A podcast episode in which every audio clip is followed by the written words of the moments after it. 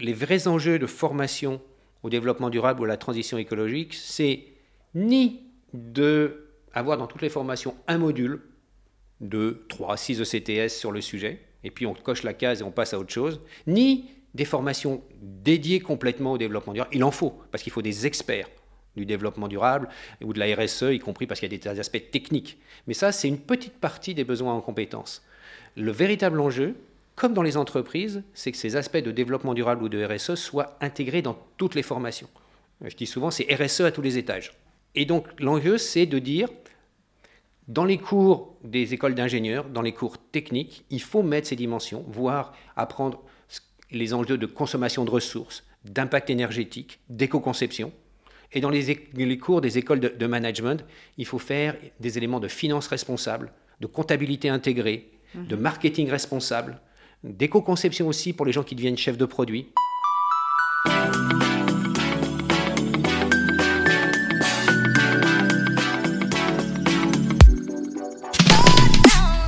Bonjour, je suis Céline Puffardichvili, Look Sharp pour le podcast Le sens et l'action du C3D. Aujourd'hui, nous recevons Denis Guibard, qui est Dean à l'Institut Mines Telecom Business School. Bonjour Denis. Bonjour. On va parler de formation aujourd'hui, formation continue, formation euh, initiale, grandes écoles, tout ça est dans, dans l'actualité, évidemment. Euh, alors, petite présentation Denis, et tu compléteras, euh, car ton CV est très riche. Donc, tu es un homme d'entreprise, un homme d'innovation, un homme de développement durable et un homme d'éducation. Euh, tu es polytechnicien, tu as fait Télécom Paris, euh, tu as fait du management au MIT, tu es très investi aujourd'hui sur les sujets de l'éducation supérieure sous le prisme de sa transformation. Euh, tu es le président de la commission développement durable et responsabilité sociétale de la conférence des grandes écoles et on verra comment tout cela s'articule. Est-ce que tu peux revenir un peu sur ton parcours? Alors, tu as déjà dit beaucoup de choses. moi, au départ, c'est ce que tu dis, je suis un ingénieur qui s'est transformé euh, au travers d'une formation en management aux États-Unis en un manager. Et je suis en fait beaucoup un homme d'hybridation qui croise ingénieur, management, qui croise enseignement, entreprise, hein, qui croise business et, développement durable, et puis qui croise international et innovation. C'est un ensemble de choses qui ont un peu guidé tout, mon parcours. J'ai démarré dans la recherche, euh, ce qui s'appelait encore le ministère des PTT, ça fait vraiment vieux. Hein. Et puis, euh, j'ai continué chez France Télécom, qui est devenu Orange, dans différentes fonctions. Et en 2008, j'ai basculé vers le développement durable chez Orange, en créant ce qui était assez rare à l'époque, un poste de directeur de développement durable au marketing stratégique d'Orange. Et puis en 2014, le ministère dont je dépends statutairement est venu frapper à ma porte pour me proposer de prendre la direction d'Institut Mintelecom Business School. Elle avait un autre nom à l'époque, mais ce n'est pas important. Et donc depuis décembre 2014, je suis directeur d'une grande école de commerce et puis, comme je suis toujours un acteur dans mes communautés, j'ai pris cette responsabilité de la présidence de la commission développement durable et responsabilité sociétale de la conférence des grandes écoles. Donc tout naturellement, tu crées du lien entre les entreprises, l'éducation et même les, euh, finalement les, instances euh, euh, ministérielles. alors aujourd'hui, on va placer ce, cet entretien sous le, le, le, signe finalement qui était faible, qui n'est pas qui, qui, forcit, disons, euh, des mouvements globalement, des mouvements étudiants, euh, qui sont qui sont pas nés d'hier, mais qui grandissent depuis quelques années. Alors on a vu Friday for Future pour un, un, grand mouvement qu'on connaît bien euh, avec Greta Thunberg comme égérie, pour un réveil écologique en France qui ne, qui ne faiblit pas non plus. Et ces mouvements ont été amplifiés, mis en exergue à l'occasion de la période de remise des diplômes de 2022 entre les déserteurs et ceux qui sont conscience de leur, importance finalement en tant que rouage dans les entreprises. Euh, ça a fait beaucoup de, discussions, de débats euh, finalement, mais mm, ça fait avancer le sujet de, l'éducation supérieure et de, et de sa compréhension ou mécompréhension euh, des enjeux qui occupent fortement les jeunes. Alors, Denis, en tant qu'homme d'enseignement et d'entreprise, j'imagine que cette situation ne te laisse pas indifférent. Qu'est-ce que ça réveille en toi? Je crois d'abord, elles sont assez remarquables, ces, différents mouvements. Hein. Tu as cité effectivement euh, un, certain nombre de, grandes étapes, et ça ne date pas d'aujourd'hui. On parle beaucoup, on entend beaucoup parler dans les médias aujourd'hui des, interventions des étudiants dans les remises de diplômes. En fait, ça fait 4-5 ans déjà que ce mouvement euh, a commencé à prendre naissance, avec notamment effectivement euh, ces grèves du vendredi, avec le manifeste pour un réveil écologique, avec déjà des premiers étudiants qui ont hacké leur remise des diplômes, si je peux euh, prendre cette expression-là, c'était à Centrale Nantes en 2018, je crois. Hein. Et, donc ce mouvement est en train de, prendre une, ampleur et il est très intéressant parce que c'est un facteur d'accélération. C'est la partie immergée d'un iceberg, c'est un petit peu une avant-garde. En ça, c'est très important et ça fait bouger euh, beaucoup de choses, même si ça ne couvre pas la totalité des enjeux, ni la totalité de la, de la, population étudiante. Et on le remarque d'autant plus que ce sont des étudiants des écoles les plus emblématiques. En France, il y a 230 grandes écoles, mais quand on parle en France des grandes écoles, les gens pensent Polytechnique, ENA, HEC.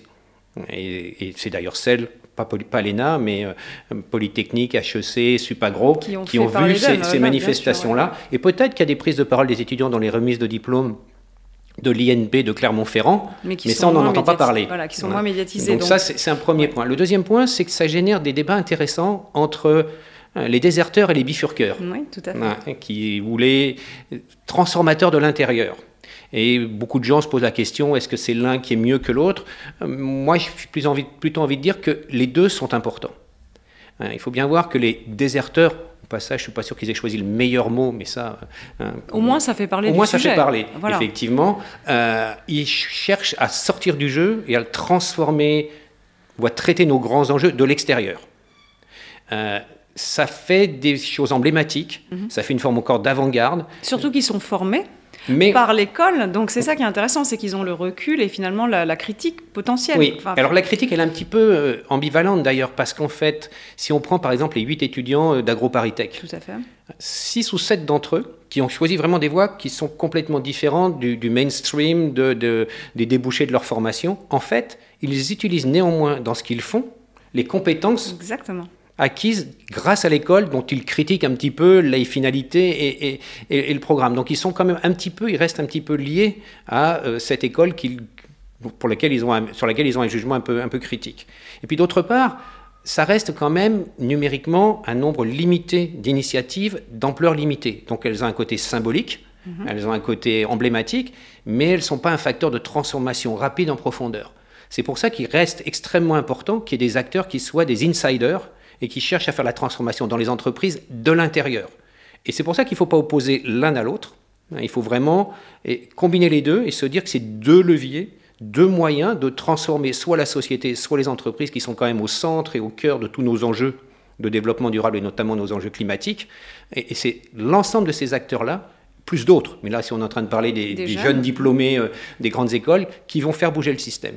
Donc je pense qu'il faut vraiment regarder les, deux, les deux composantes. Et on imagine qu'il y a des ponts entre, entre, entre les deux. Après tout, il y, a, certainement un esprit de corps aussi de, de, de, promo. Ils vont, se, ils vont se suivre et, ces, ces mouvements-là fédèrent un petit peu comme on le voit avec euh, le mouvement pour un réveil. Ce sont des jeunes très investis qui restent. Euh, oui, c'est très intéressant d'ailleurs euh, parce qu'il y a des liens ils suivent pas forcément les mêmes parcours, mhm. y compris les étudiants dans, pour un réveil écologique. Ils n'ont pas forcément les, les, mêmes, les, mêmes, trajectoires, mais ils ont tous la, même finalité de, de, transformation. Et puis ils peuvent être aussi des modèles pour des étudiants qui, pour différentes raisons, euh, ne sont pas en mesure de franchir le cap.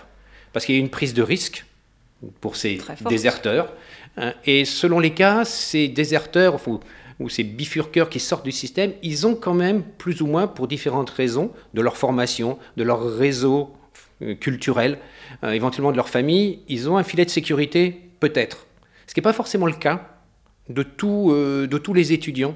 Hein. Mm. Et, si j'en viens à mon école, je me rends compte qu'ils ne sont pas exactement pareils. C'était ma, ma, question. Qu'est-ce que tu constates chez toi? Est-ce que c'est des sujets qui agitent aussi les étudiants Ou est-ce que vous êtes un petit peu en avance aussi sur ces sujets et que ça agite beaucoup moins les étudiants de mon école. Et je pense qu'il y a deux raisons à ça. Mhm. La première, ça peut être qu'on a déjà fait un certain nombre d'actions dans l'école depuis un certain temps. Hein, pour la transformation des programmes, pour, euh, c'est une école qui, euh, historiquement, c'est une école qui a été créée il y a 40 ans pour être une école qui au départ formait des cadres de l'État pour la grande transformation du réseau téléphonique français, des cadres techniques et des cadres de gestion. Et qui a toujours eu, parce qu'elle a une mission de service public, aussi une composante force autour de l'éthique, de la responsabilité sociale des entreprises. Pas forcément en tant que tel le développement durable, mais quand même. Et donc, ces éléments-là existent déjà à un certain niveau dans l'école. Et puis le deuxième point, c'est que c'est une école publique, c'est une école de commerce, donc a priori une école chère, qui ne l'est pas, et qui en plus a euh, un taux de boursier de 50% des étudiants, et les étudiants boursiers à l'école ne payent pas leur scolarité. Donc on est une école qui fait vraiment fonctionner l'ascenseur social, on est une école qui a une population d'étudiants complètement différente de celle des écoles de commerce françaises, en termes d'origine sociale, d'origine ethnique aussi. Et ce sont donc des gens qui sont peut-être dans une situation un peu moins confortable matériellement, et qui ont connu une enfance pas forcément de la même nature que celle des étudiants qui prennent la parole dans les prises de diplôme, les remises de diplôme, qui fait qu'ils n'ont pas forcément la même sensibilité aussi forte au sujet. Hein, et, en gros, ces étudiants à ILIX, HEC haute, qui en fait prônent peut-être d'aller vers une sobriété, une certaine forme de sobriété, un certain nombre, pas tous, d'étudiants dans mon école sont plutôt des gens qui ont vécu une sobriété forcée, et qui voient par leur formation et l'insertion ah, qu'elle permet une possibilité d'aller chercher des choses dont ils ont été privés. Et donc c'est un petit peu plus compliqué peut-être pour eux, malgré toutes les formations, les sensibilisations qu'on fait, de rentrer dans la même logique que ces étudiants qui partent d'une situation beaucoup plus favorisée, dont ils mesurent les enjeux et les impacts, et qui appellent à évoluer vers quelque chose de plus frugal. Mais c'est peut-être peut logique aussi parce que globalement dans la société, les personnes euh, qui, qui, doivent euh, comprendre cet enjeu de sobriété sont peut-être celles qui ont la plus grosse empreinte euh, carbone de toute façon. Donc peut-être ceux qui sont les plus, les plus favorisés. Alors, la, deuxième question, plutôt dans la, si, on, regarde ça au niveau euh, français un peu, macro, euh, on voit que la loi de programmation de la recherche a déjà confié euh, au service public de l'enseignement supérieur la mission de contribuer à la sensibilisation et à la formation aux enjeux de la transition écologique et du développement durable. Alors ça a pris la forme d'un groupe de réflexion ou plutôt d'un groupe de travail multidisciplinaire piloté par Jean Jouzel, qui avait comme objectif l'accompagnement opérationnel des établissements de l'enseignement supérieur et qui a remis euh, à euh, l'ex-ministre de l'Enseignement supérieur, Frédéric Vidal, leur rapport qui s'appelle Sensibiliser et former aux enjeux de la transition écologique et du développement durable dans l'enseignement supérieur, évidemment. C'était en février dernier. Il y a eu des, propositions listées euh, dans, ce, rapport, six propositions précisément. Euh, est-ce que tu penses que la, nouvelle ministre de l'enseignement supérieur, Sylvie Retailleau, va, prendre ce rapport sous le bras et, engager la mise en œuvre? Est-ce que, tu, sais si c'est une priorité pour, euh, pour le gouvernement? Alors, ça fait beaucoup de questions. Ouais.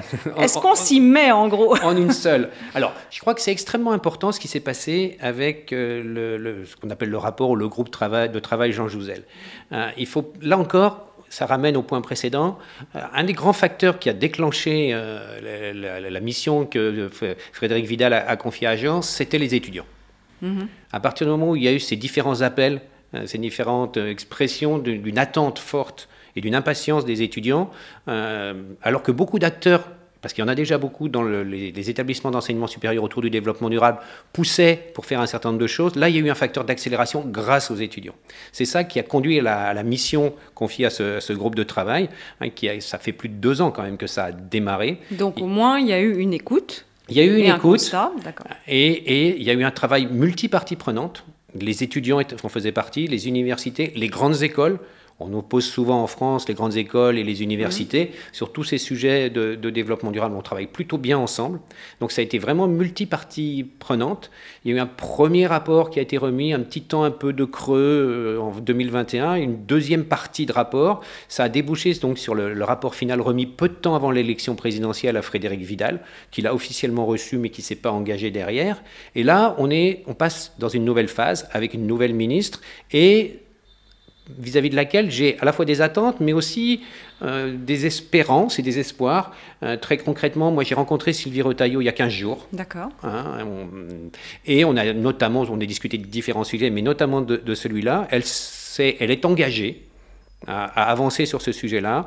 Il y a notamment un signe qui peut aller dans, qui montrer qu'elle va vraiment concrètement dans ce sens-là, dans la formation de son cabinet elle a appelé auprès d'elle la vice-présidente de l'université de Paris-Saclay, donc l'université qu'elle dirigeait avant d'être nommée ministre, en charge du développement durable, pour porter le sujet, pas seulement le rapport Jean Jouzel. Et il s'avère que cette personne était aussi membre du groupe de travail euh, Jean Jouzel. Donc elle connaît très bien le rapport, elle connaît tout ce qui a, conduit euh, aux différentes recommandations qui, sont là, et euh, y compris les recommandations très opérationnelles qui sont dans, dans le rapport. Donc c'est pour ça que j'ai plutôt bon espoir, et tous les acteurs insistent auprès des, différentes euh, structures, notamment euh, Sylvie Retailleau, sur le fait que maintenant, il faut agir, hein, parce qu'il ne faut pas que ce soit le N plus unième rapport, comme dans beaucoup de domaines. Et en plus, là, on est sur un sujet sur lequel il y a des enjeux très forts, qui sont court terme et long terme, et une attente très forte des différentes parties prenantes. Et il y a des recommandations très concrètes. Dans, les, parmi les six recommandations, est-ce que tu, peux en, évoquer euh, quelles sont les prioritaires selon toi ou... Alors, c'est des recommandations qui sont euh, à prendre en compte et à mettre en place maintenant pour des effets qui peuvent être un petit peu, euh, qui vont prendre du temps, parce qu'un certain nombre de choses dans l'enseignement supérieur prennent du temps forcément pour porter leurs fruits. Donc le rapport, notamment faire des programmes, par exemple. Et, le rapport, il est construit sur une échéance de 5 ans. Mais ce qui est extrêmement important, c'est d'abord de dire on a besoin de former tous les acteurs, tous les étudiants dans l'enseignement supérieur aux enjeux de la transition écologique et on aime bien rajouter et sociale. Hein, parce qu'il y a vraiment ces, deux volets-là, et avec notamment l'objectif d'arriver à ce que tous les étudiants aient au moment du bac plus 2, c'est une année un peu charnière, un minimum de compétences acquises autour d'un référentiel de compétences. Et dans le rapport Jean Jouzel, il y a cinq méta-compétences, des grandes compétences, sur notamment la compréhension de la finitude des ressources, la gestion de la complexité, et puis le besoin d'avoir des référentiels de compétences plus spécifiques à chaque domaine ou à chaque métier de formation, mais d'avoir ce référentiel et de se dire à Bac plus 2, tous les étudiants, 100%, dans 5 ans, auront ces compétences définies sur des référentiels, et ça correspondra à un minimum de temps et d'activité d'enseignement pendant les deux premières années. On compte en crédit, hein, c'est les ECTS. Une année académique, ça représente 60 ECTS. Et il est demandé, dans les proposés dans le rapport Jouzel, que sur les deux premières années, donc 120 ECTS, au moins 6 soient consacrés à la formation à ces enjeux. Ça peut paraître peu sur 120, mais ça fait déjà beaucoup par rapport à ce qui existe aujourd'hui, d'autant plus que ces 6, ils vont pas pouvoir se rajouter, mais il va falloir enlever d'autres choses pour rester. Et c'est pas intégré, c'est pas certaines matières qui vont être euh, revisitées. Je pense, je sais pas, la physique, l'économie, bien entendu. Euh, Alors ça, c'est le deuxième volet. Enfin, le deuxième aspect qui est extrêmement important, qui n'est pas forcément spécifique au, rapport Jean Jouzel, mais qui est en fait les vrais enjeux de formation au développement durable ou à la transition écologique, c'est ni de avoir dans toutes les formations un module de 3, 6 ECTS sur le sujet, et puis on coche la case et on passe à autre chose, ni des formations dédiées complètement au développement durable. Il en faut, parce qu'il faut des experts du développement durable ou de la RSE, y compris parce qu'il y a des aspects techniques. Mais ça, c'est une petite partie des besoins en compétences.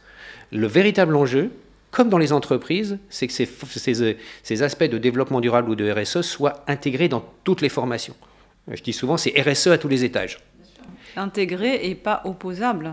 Et donc l'enjeu, c'est de dire, dans les cours des écoles d'ingénieurs, dans les cours techniques, il faut mettre ces dimensions, voire apprendre les enjeux de consommation de ressources, d'impact énergétique, d'éco-conception.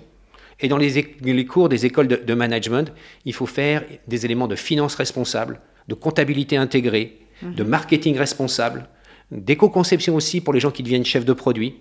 Comprendre et on a, et ça c'est un petit peu le président de la commission développement durable et responsabilité sociétale de la CGE qui parle, euh, on forme des étudiants qui, de par leur formation, de par leurs compétences, auront dans les entreprises des rôles qui sont plutôt des rôles d'encadrement, des rôles de, éventuellement dirigeants, donc des rôles où il y a un impact plus fort peut-être que la moyenne de l'impact que peut avoir tout citoyen dans la société. Parce que les entreprises sont au centre de nos enjeux et ces étudiants seront des acteurs clés dans les entreprises. Donc il est absolument indispensable que tous aient, premièrement, une compréhension des enjeux, deuxièmement, une compréhension de ce que dans leur fonction ils ont comme impact, et que du coup, derrière, ils aient aussi la compréhension des actions qu'ils peuvent prendre, et que cette compréhension guide leurs choix, leurs décisions, parce que c'est ça qui permettra la transformation des entreprises, et ça couvre effectivement toutes les fonctions. Même les RH, la finance, bien sûr, la stratégie, tout ce qui est du côté technique, c'est extrêmement important. Et donc, nous, notre enjeu, par miroir par rapport à ce qui se passe dans les entreprises, c'est que faire que les gens qui seront spécialisés en marketing, ils aient tous ces éléments-là. Des bases, bien sûr. C'est plus que des bases. Plus que des bases. C'est vraiment se dire, euh, et, d'être capable aussi de poser la bonne question aux développeurs de produits, euh, aux responsables techniques qui va fabriquer le produit, pour l'amener à prendre conscience des impacts, à mesurer ses impacts, à concevoir son produit. Il ne va pas le faire à la place de l'expert technique, mais il va pouvoir lui poser la bonne question et éventuellement évaluer la pertinence de la réponse, sans que ce soit lui-même qui apporte la réponse. C'est ça l'enjeu hmm. profond euh, qu'on a, euh, nous.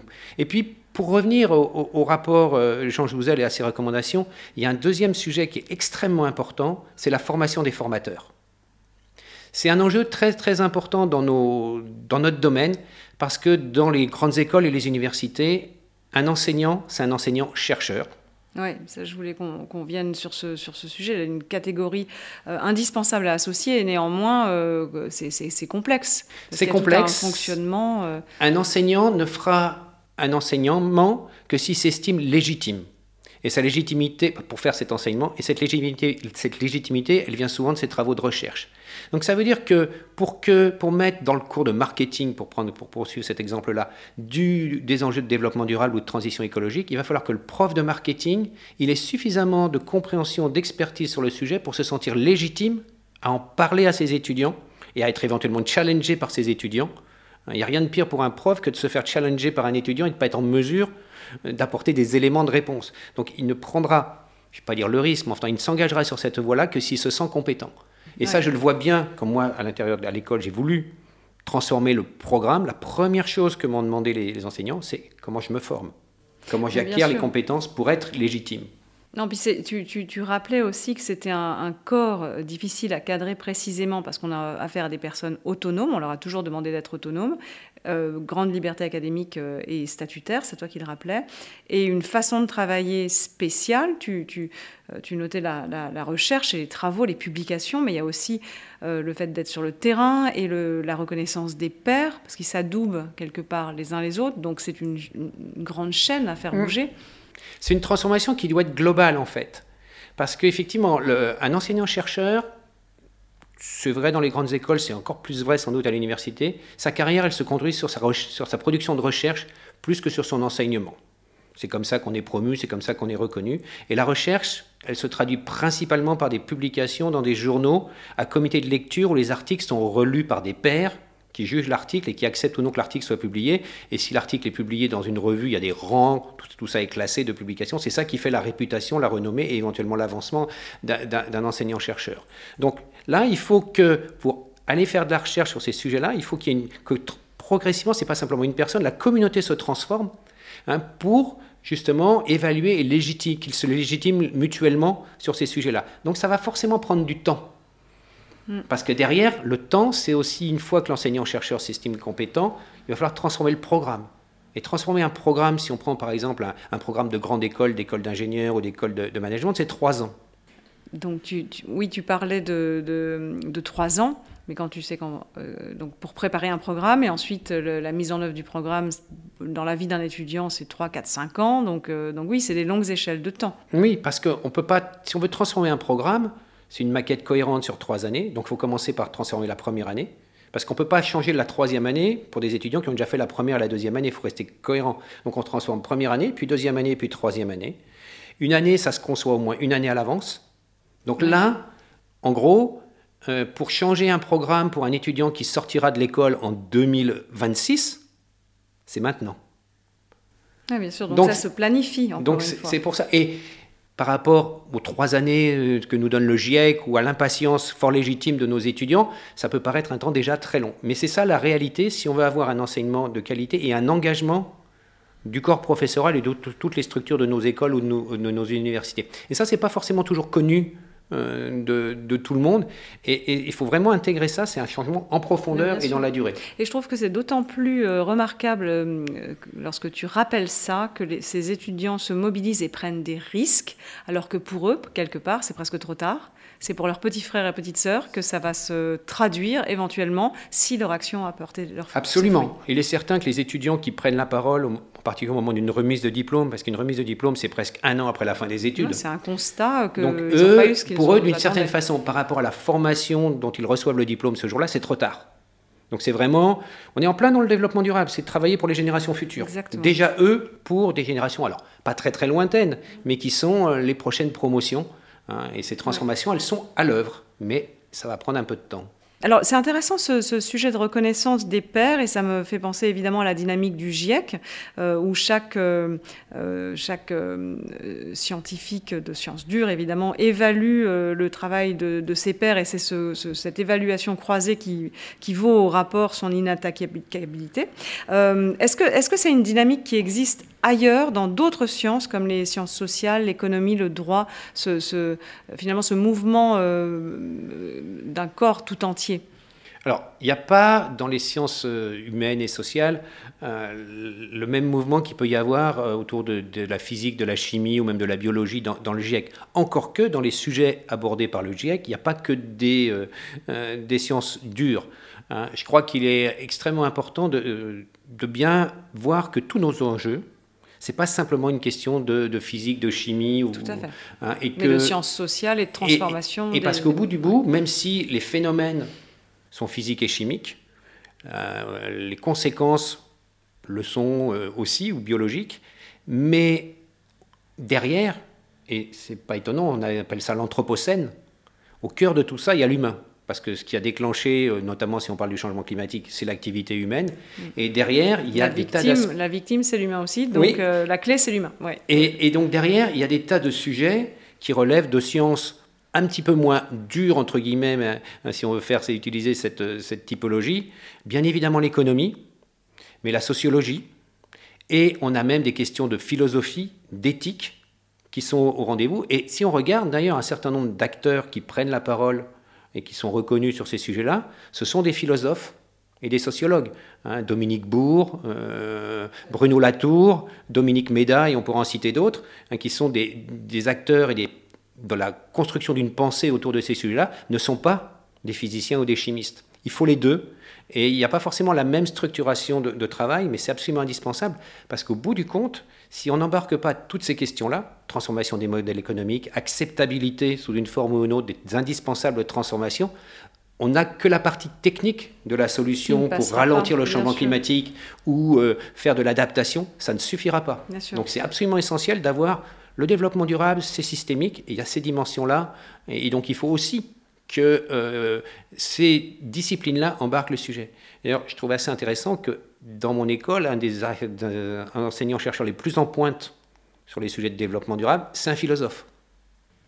D'accord. Non, mais c'est repenser la société. C'est donc euh, euh, cet aspect-là qui l'occupe et, qui est fondamental dans ses réflexions. Sinon, la conduite du changement par la, euh, le rationnel science dur euh, ne sera pas accepté. Donc non, tu, as tout à fait raison de, le rappeler. J'aimerais revenir sur, euh, quand on a préparé ce, cet entretien, tu me, disais qu'il y avait un biais aussi euh, malheureux parfois dans, les, la construction du de l'enseignement universitaire ou de, de grandes écoles. C'est ce mimétisme entre profs qui, finalement s'adoubent et se font grandir par, tu, l'as souligné, tout à l'heure, euh, on publie, donc on a un avancement, etc., et qui peut tendre vers un certain conservatisme. En fait, c'est un peu comme un miroir. En miroir, on a l'entreprise avec euh, un petit peu euh, peut-être les mêmes, les mêmes travers. recrutement des profs, profs qui encadrent les travaux de recherche, jury des thèses, revue de pairs, nomination, etc. toi, tu as même utilisé le mot doxa. Et, et, finalement, est-ce que, est-ce que on peut déconstruire ces modèles pour accélérer? Alors, c'est.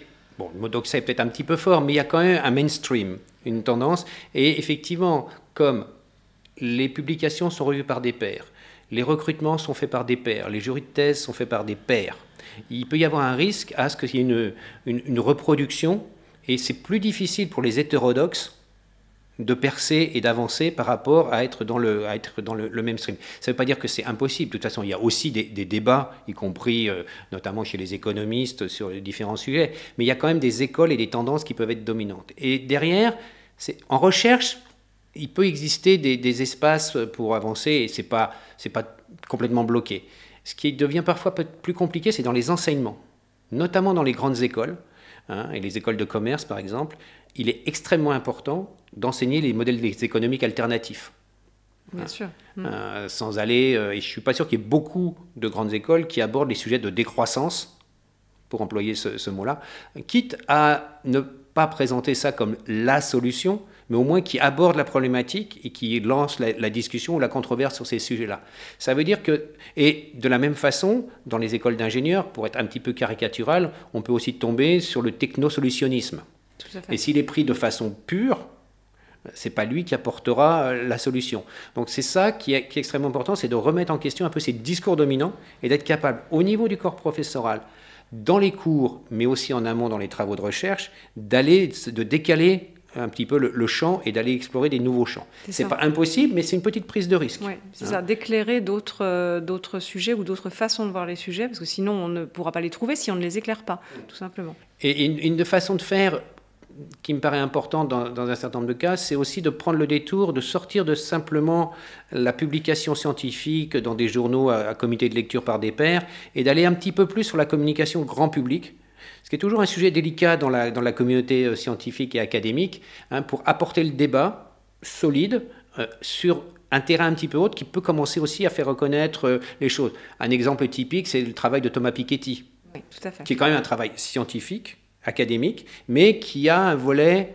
un peu plus grand public et qui lui permet d'installer un certain nombre d'idées, qui ne sont pas complètement révolutionnaires non plus, dans le débat en sortant du champ de, l'économie euh, classique. Bien sûr. Et on a aussi euh, Timothée Paris qu'on a interviewé sur ce podcast et c'est parce que sa thèse a remporté euh, un certain succès dans des réseaux hors académiques qu'il a pu porter le débat sur le, mm. et, quelque part faire avancer le, sujet et euh, aborder la controverse également.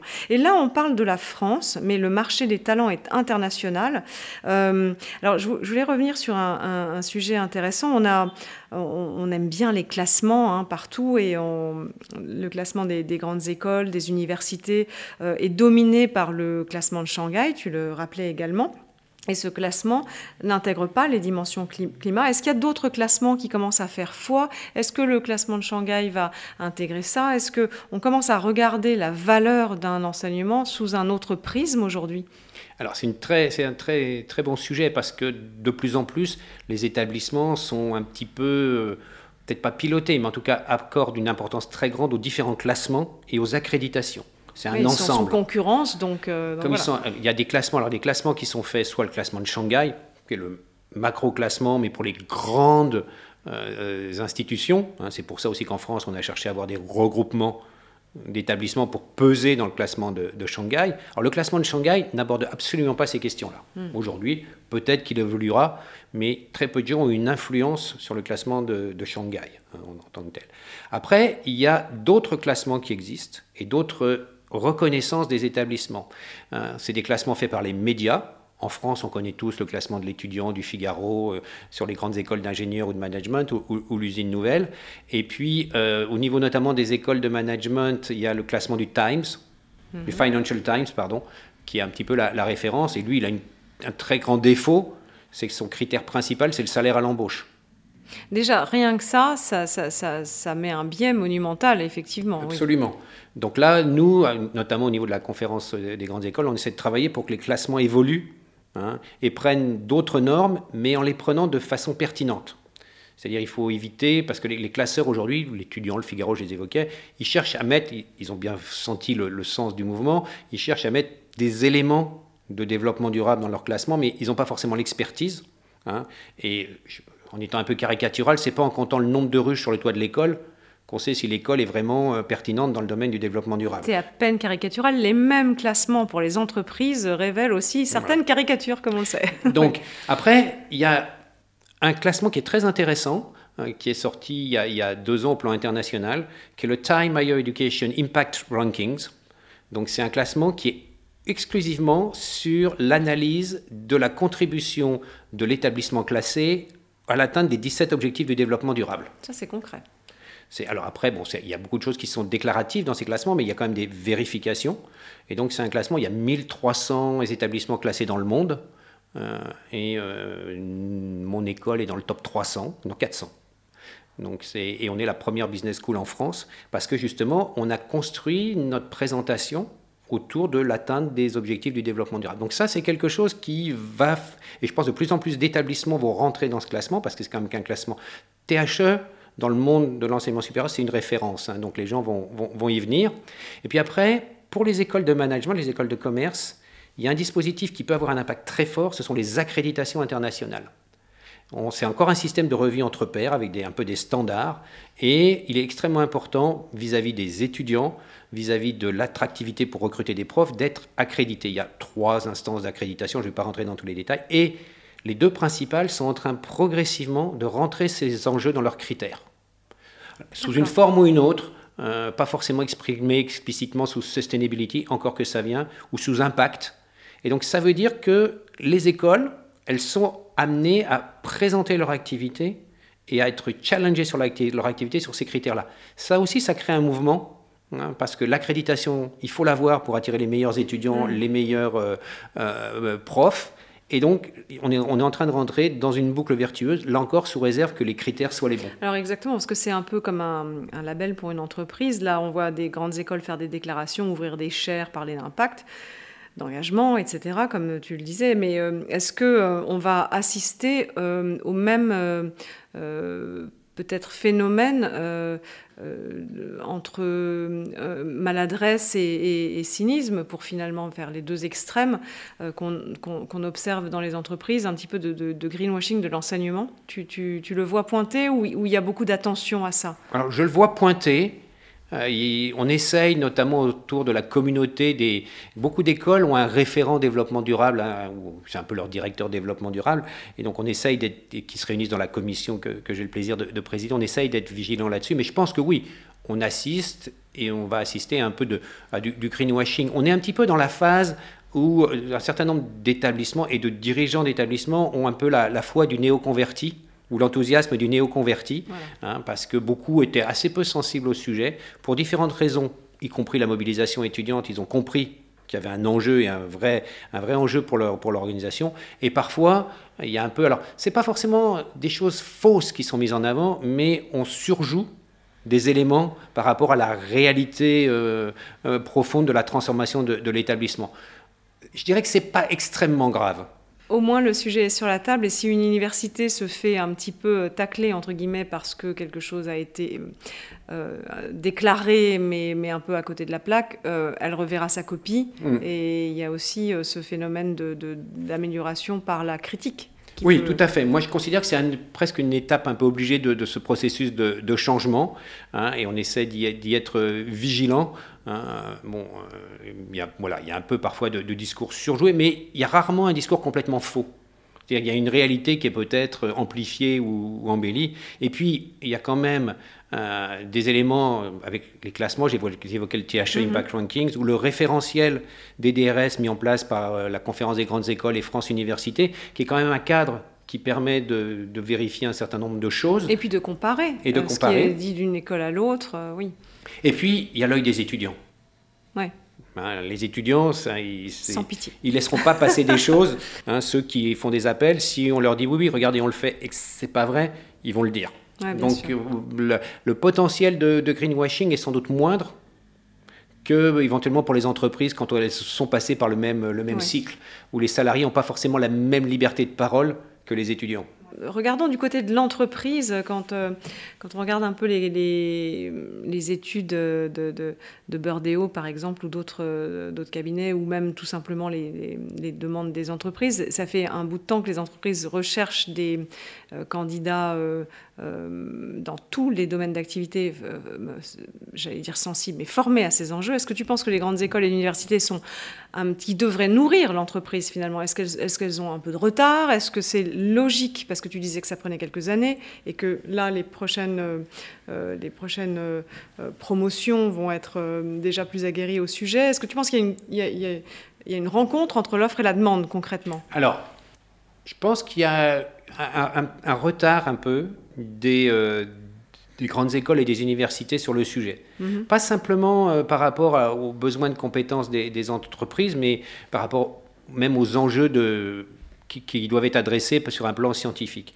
Euh, je ne ferai pas le chiffre en nombre d'années, mais compte tenu de mon expérience à la fois euh, où j'ai vu un, grand groupe comme Orange embarquer sur le sujet, puis maintenant je vois l'enseignement supérieur euh, embarquer sur le sujet, il y a un peu des, similarités avec quelques années de, retard. Hein, sur à la fois la prise de conscience et la prise de conscience que c'est un enjeu fort, quelles que soient les convictions du, du dirigeant, on ne peut pas ne pas le faire.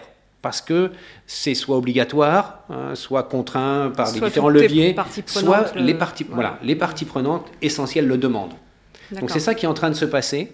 Donc, d'une certaine façon, les, euh, les, établissements d'enseignement supérieur ont démarré avec un petit peu de retard. Après, il y a un deuxième point, c'est que les entreprises, elles ont besoin de changer, elles ont besoin de compétences. Ce n'est pas forcément des compétences RSE, développement durable, transition écologique qu'elles demandent en premier. Elles demandent d'abord, encore aujourd'hui, des compétences métiers. Il y a, dans un certain nombre de domaines, notamment tout ce qui touche au numérique, un tel déficit de compétences, notamment du côté des ingénieurs, que l'enjeu premier, il est là. En revanche, ce qui va devenir important, c'est que les étudiants, du coup, c'est eux qui choisissent. C'est plus l'entreprise qui choisit l'étudiant, c'est beaucoup plus l'étudiant qui choisit l'entreprise. Oui, ça a déjà commencé. Euh, ça a déjà commencé, c'était le sens aussi du, manifeste hein, pour un réveil écologique. Et ça veut donc dire que les entreprises, elles vont être obligées d'embarquer un certain nombre des attentes nouvelles des étudiants dans le domaine du développement durable et également dans d'autres domaines. On le voit bien sur le, le Covid a changé complètement les modes de vie, les modes de travail, et ça devient des attentes des étudiants et des jeunes diplômés post-Covid sur l'articulation, justement, télétravail, vie privée, vie, perso. Et cette dimension transition écologique, développement durable, elle va devenir de plus en plus forte dans les attentes. Et donc les entreprises vont être obligées d'embarquer ça dans leur recrutement, dans les compétences et les descriptions de postes. Et on se rend compte qu'il y a de plus en plus de postes que prennent les jeunes diplômés qui ont une dimension RSE. On a fait une enquête au niveau de, de la CGE. On fait tous les ans une enquête d'insertion pour voir comment nos diplômés se, se, placent. Et depuis deux ans, on pose une question un petit peu sur, sur la RSE. Et il y a plus de 25%, postes, 25 des postes occupés par les, jeunes diplômés qui ont une dimension RSE aujourd'hui. Et ça, c'est complètement nouveau, bien Et ce qui est intéressant d'ailleurs, c'est que les étudiants nous disent, paradoxalement, par rapport aux appels euh, tels que le, le manifeste, qu'ils ont été formés et qu'ils ont des compétences pour tenir ces postes-là.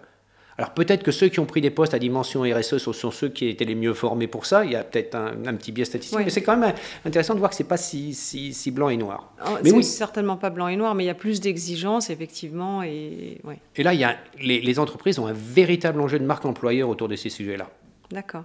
Et on puisqu'on est dans la perméabilité, la porosité euh, entre le corps, enfin, les grandes écoles et universités et entreprises. Est-ce qu'on peut parler un peu de la gouvernance? Parce que euh, forcément, les prises de décision se passent à ce niveau-là. Est-ce que les grandes écoles ou les universités sont... Euh, alors les universités, on se doute bien, et sous le ministère de l'enseignement supérieur, mais est-ce qu'il y a une certaine forme d'autonomie dans les orientations des programmes, des, de la façon dont on, va prescrire tout ça Ou est-ce que c'est l'entreprise qui a un pied dans les, dans les établissements et qui a son mot à dire, comment ça se passe? Alors, là, je vais parler pour les grandes écoles. Les universités, c'est un petit peu différent. Hein. Les grandes écoles, il y a quand même de plus en plus un, lien fort, et ça existe depuis longtemps, hein, entre les grandes écoles et les entreprises. Euh, les grandes écoles, elles forment d'abord des gens qui vont aller en entreprise ce qui n'est pas forcément exactement la finalité de, de, l'université dans, dans, ses principes et y compris dans la perception que, que peuvent en avoir le, corps professeur. La finalité d'une hein, d'une école d'ingénieur ou d'une école de management, c'est d'aller former des gens qui vont aller en entreprise. Donc ce lien, il est déjà fort. D'une certaine façon, l'entreprise, elle est le client. Hein, si je peux euh, m'exprimer mmh. comme ça, de, de l'école. Après, dans beaucoup d'établissements, le lien avec l'entreprise va bien au-delà de ça. Là encore, je peux prendre quelques exemples que je vois dans mon école ou au sein de l'Institut Mines Télécom. Euh, moi, j'ai une gouvernance, une sorte de conseil d'administration. Euh, j'ai un tiers des membres qui sont des personnalités venant du monde de l'entreprise, même plus d'un tiers. Donc là, dans, ma présidente de conseil d'école, c'est euh, oui, la, la, Chief Digital Officer de Carrefour. Pour donner un exemple. Donc, et ça, c'est le premier point. Le deuxième point, l'entreprise, elle intervient dans les programmes de plusieurs façons. D'abord, toutes nos écoles, notamment en troisième année, ont fait intervenir des professionnels. Donc tous les cours ne sont pas faits par des enseignants-chercheurs du monde académique. Il y a vraiment des professionnels, des praticiens qui viennent euh, faire cours. Et je me souviens, moi, j'ai fait, je suis souvent intervenu quand je m'occupais de développement durable chez Orange, dans différentes universités et, grandes écoles sur, sur ce sujet-là. Et puis on est bien d'autres membres du C3D le savent et, le font également. Hein. ensuite, on travaille de plus en plus by learning by doing, c'est-à-dire qu'on met les étudiants à travailler en groupe sur des problématiques réelles apportées par les entreprises.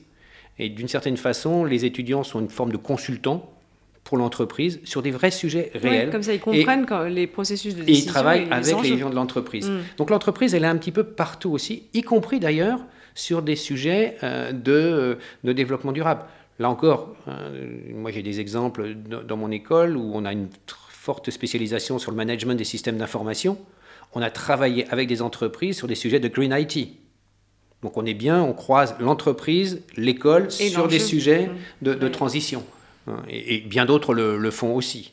Donc de plus en plus, ce, lien est, très fort. Et du coup, les demandes des étudiants qui passent de, de, de, la, de la, grande école à l'entreprise, les demandes des entreprises sont en train de, se combiner et rentrent dans ce grand mouvement de transformation. D'accord. Oui, et c'est vrai que dans, le, sujet plus vaste, si on le regarde plus, largement de, gouvernance, je me disais, est-ce que euh, les polémiques qui peuvent avoir lieu euh, à l'occasion de financement de chaires, par exemple, vont euh, faire que certaines entreprises vont être éloignées du, monde de l'enseignement? Ça, c'est un sujet très compliqué. Bon, on pense tous à une entreprise de l'énergie. On n'a qu'à pas le dire qui. Voilà, mais ça commence par un T, je crois. Euh, bon, c'est une question compliquée. Et ça peut nous renvoyer un petit peu à la question euh, des déserteurs et des, des bifurqueurs qu'on avait au début. Est-ce qu'on est que ostracise complètement une entreprise qui est euh, dans l'énergie, les énergies fossiles, ou est-ce qu'on travaille avec eux pour les faire évoluer. Parce que qu'on le veuille ou non, à très court terme, de l'énergie fossile, on en a quand même besoin. On ne peut pas s'en passer demain matin. Par contre, on a besoin urgemment que les énergéticiens se transforment. Et, donc, on peut vraiment se poser la question de euh, se dire, est-ce qu'on travaille ensemble, entre monde académique euh, et ces entreprises-là, autour d'un plan de transformation qui soit crédible, légitime et qui soit pas simplement du greenwashing ah, et qui soit sincère. C'est peut-être ce qui manquait à cette époque. Voilà. Et avec une transparence sur ce qui veut être fait, hein, parce que cette entreprise, elle a ajouté à son nom énergie, puis elle travaille sur les énergies renouvelables, hein, donc c'est pas complètement noir. Hein, comme, euh, mais voilà. Mais elle est toujours attaquée par les ONG euh, de façon légitime sur des sujets. Mais on ne euh, peut pas non plus demain matin. Tout à fait Hein, bah, c'est tout, le propre des enjeux de transition que nous traversons. Alors, euh, je pensais aussi au, évidemment au sujet de... On a beaucoup parlé de formation initiale. Euh, et toi, tu insistes aussi euh, sur l'importance de la formation tout au long de la vie, la formation continue. Est-ce qu'elle est aussi dans le radar des politiques, puisque tu on parlait du rapport Jouzel, mais est-ce qu'il y a d'autres rapports parallèles quelque part pour, pour accompagner tous ces métiers qui vont disparaître? Alors, la formation continue, elle est essentielle. Alors, elle est un petit peu aussi dans, le rapport Jouzel. Effectivement, en, France, dans le monde un peu euh, académique, où beaucoup, de nos décideurs sont issus des, grandes écoles, où on a un peu tendance à considérer que la formation, c'est la formation initiale, post-bac, bac plus 5. En fait, les enjeux qui sont les nôtres, ils sont portés aussi, enfin, ils concernent aussi très fortement la formation continue. Parce que si on veut transformer les entreprises, au cœur du dispositif, c'est pas simplement en attendant que les jeunes générations qui, dans quelques, maintenant déjà et dans quelques années, vont être bien formées sur tous ces sujets, parce qu'on transforme nos enseignements et notre recherche, vont arriver et vont monter progressivement dans les strates de, l'entreprise. On n'a pas le temps. Mm. Hein. et aujourd'hui, on se retrouve dans la situation où on a, en dehors de quelques éclaireurs pionniers qui étaient convaincus de ces sujets depuis des années dans les entreprises et qui travaillent de façon parfois un peu isolée, on a des jeunes générations qui vont l'être de plus en plus. De plus en plus également en haut la pyramide, le top management de l'entreprise, soit par conviction personnelle, soit par analyse stratégique et intérêt bien compris, est en train de prendre ce virage. Par contre, toute la couche du milieu, elle est essentielle, du milieu du middle management, des gens qui sont au bout de 15, 20 ans de carrière, qui ont une certaine assise dans leur profession et dans leur entreprise, et qui voient arriver ces changements, qui voient arriver ces jeunes générations, qui peuvent être à risque, qui sont essentiels dans la transformation, qui sont des facteurs de changement, ou qui sont aussi, qui peuvent être les facteurs de blocage. Voilà, frein ou accélérateur. Et donc, il est absolument essentiel de mettre ces acteurs-là en confiance et de les former sur ces sujets-là avec la même problématique, comprendre les finitudes, comprendre l'impact de ce qu'ils font, comprendre qu'ils peuvent être des facteurs de solution. Donc la formation continue, elle est absolument essentielle pour réussir cette, euh, cette transition et cette transformation euh, écologique.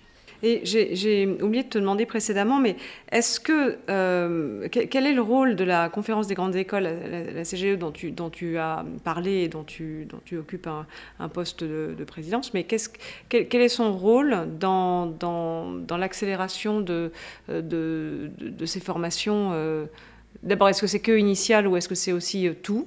Alors, c'est principalement initial, mais la conférence des grandes écoles, elle travaille avec les grandes écoles qui peuvent toutes avoir de la formation continue. Également. continue. Mhm. L'élément clé pour être membre de la, de la conférence des grandes écoles, c'est d'avoir un, master, un, programme grande école d'ingénieur ou de manager. Hein. Donc, il faut forcément avoir ça, ce qui veut dire qu'un institut de formation continue pure ne sera pas membre de la conférence grande école, mais on a tous, enfin beaucoup, sous une forme ou une autre, de la formation continue, de l'executive education. Hein, voilà, donc ça c'est le premier. Et puis il y a des formations qui sont certifiées ou labellisées par la conférence des grandes écoles, qui sont des formations post-expérience. Hein, donc des gens qui ont déjà un peu travaillé. Valorisation des acquis. Et... Donc voilà, donc la, conférence des grandes écoles, elle, concerne tout ça. Alors, on pourrait presque faire un parallèle, en tout cas, entre la commission développement durable et, responsabilité sociétale de la CGE et le C3D, notamment dans les premiers temps du, C3D. Euh, L'idée au départ, c'est que dans certaines écoles, il y avait des référents développement durable, des acteurs engagés, soit des enseignants-chercheurs, soit des gens dans d'autres positions qui faisaient ça à temps partiel ou à temps plein qui essayaient de faire pousser, d'avancer le système. Et ils ont fait un peu comme nous au C3D au début. On s'est dit, c'est une fonction difficile. Bah, parlons-nous, échangeons, entrons, partageons des bonnes pratiques pour essayer de faire avancer nos, sujets. C'est un peu le, premier. Puis derrière, très rapidement, la conférence, euh, la commission développement durable et RS de la conférence des a travaillé de l'outillage. Et elle a créé, avec d'autres partenaires, un référentiel de, développement durable et responsabilité sociétale d'auto-évaluation. Elle a créé un label qui est construit sur la même grille d'analyse, mais là encore, autant le référentiel c'est une auto-évaluation, le label, il y a une évaluation par des, tiers.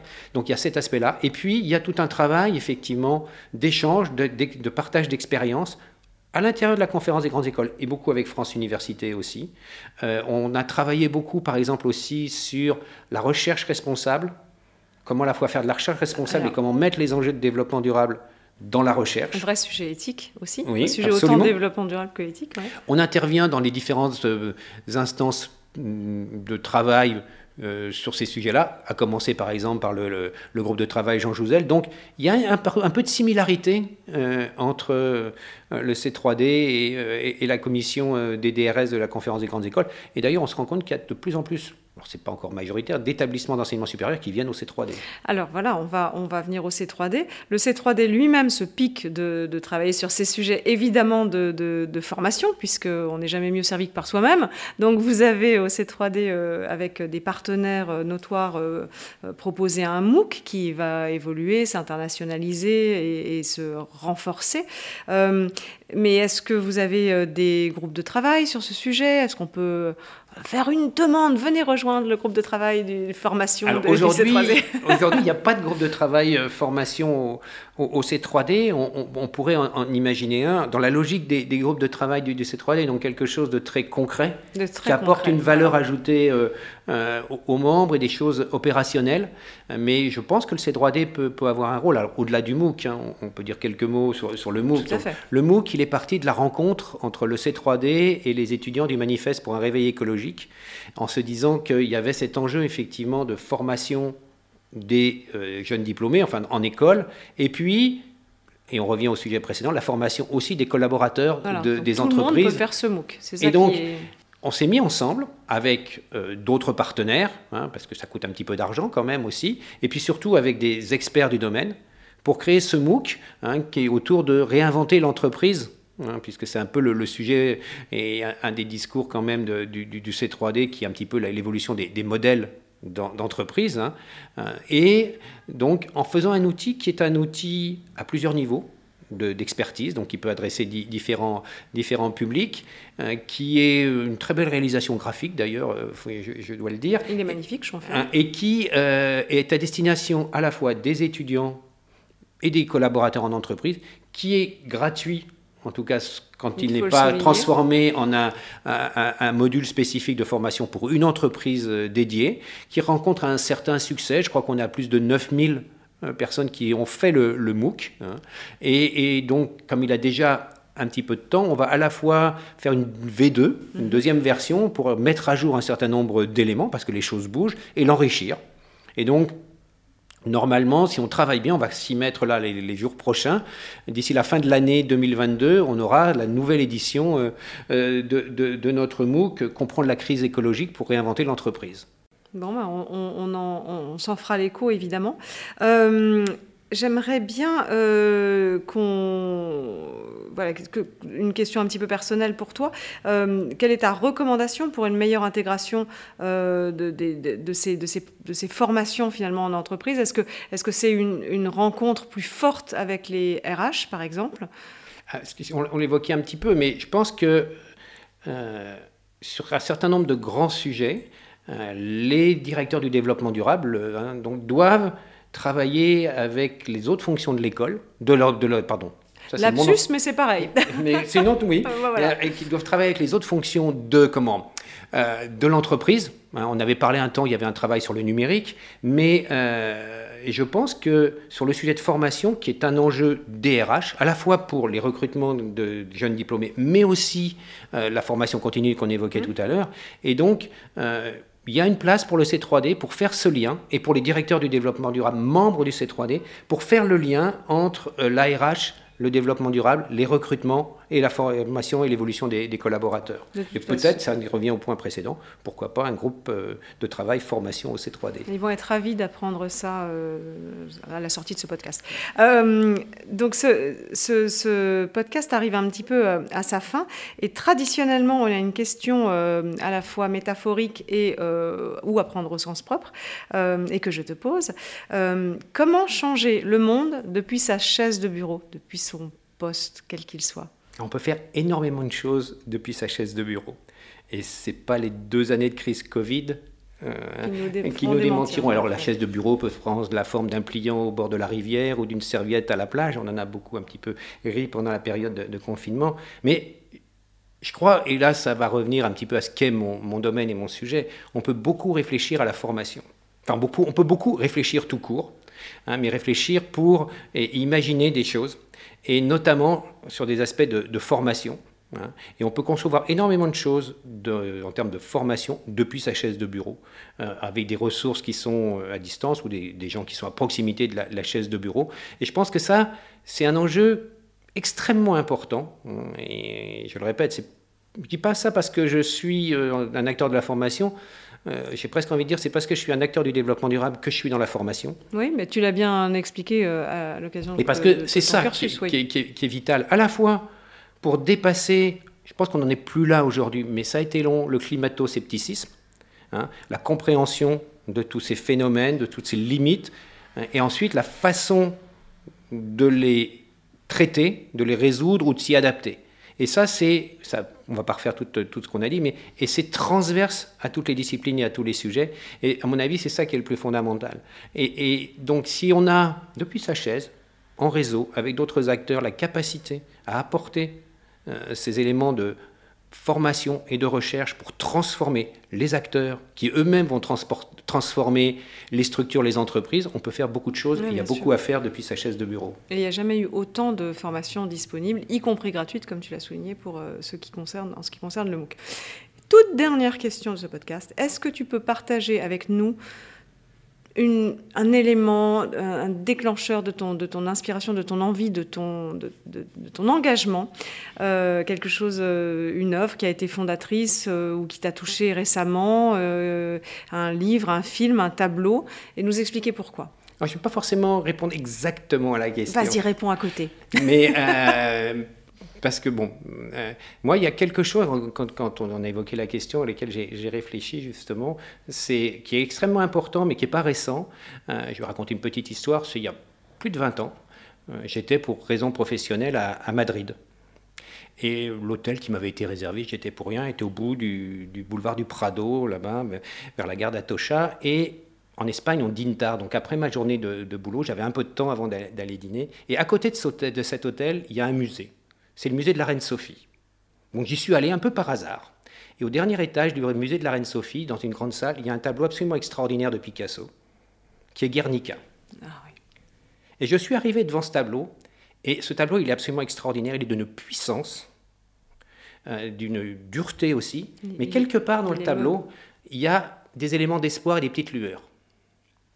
Et d'abord, je suis retourné régulièrement à Madrid et j'ai régulièrement pris cet hôtel-là et je suis retourné quand je pouvais le soir. Il n'y a plus personne dans le musée à cette heure-là, donc on peut être tranquille, rester à regarder. Euh, il est très grand le tableau donc de, de, Guernica, et je pense qu'il a, il a un petit peu aussi cette symbolique parce que cette barbarie hein, de, des forces nazies et, italiennes qui ont massacré ce, village basque pendant la guerre civile espagnole, ça peut prendre aussi l'image de plein d'autres choses. Ça réveille des échos dans plein d'autres. Et, et ce qui est important, derrière toutes, et il est très dur, il y a ces éléments d'espoir et, de, et, de, petite lueur, bien que ce soit en, noir et blanc. Donc voilà, et puis, parce qu'il m'arrive aussi de travailler avec une université ukrainienne en ce moment, j'espère qu'un jour, je pourrais aller à Kiev, dans un musée de Kiev, et peut-être qu'à ce moment-là, dans une Ukraine pacifiée et réunifiée, il y aura une œuvre d'art puissante, aussi puissante, qui portera le nom de Mariupol.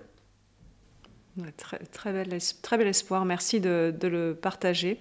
Euh, je suis tout émue par Guernica et par euh, l'Ukraine. Merci Denis pour euh, ton témoignage et d'avoir partagé avec nous toute, cette, toute, ton, toute ton analyse de cette évolution des formations initiales et continues pour, pour le podcast. À bientôt. Merci à toi, à bientôt. Merci pour votre écoute. Ce podcast est à retrouver tous les premiers mardis du mois sur les meilleures plateformes de podcast et sur le site web du C3D. Si ce podcast vous a plu, je vous invite à le noter, 5 étoiles pourquoi pas, et surtout à le partager largement.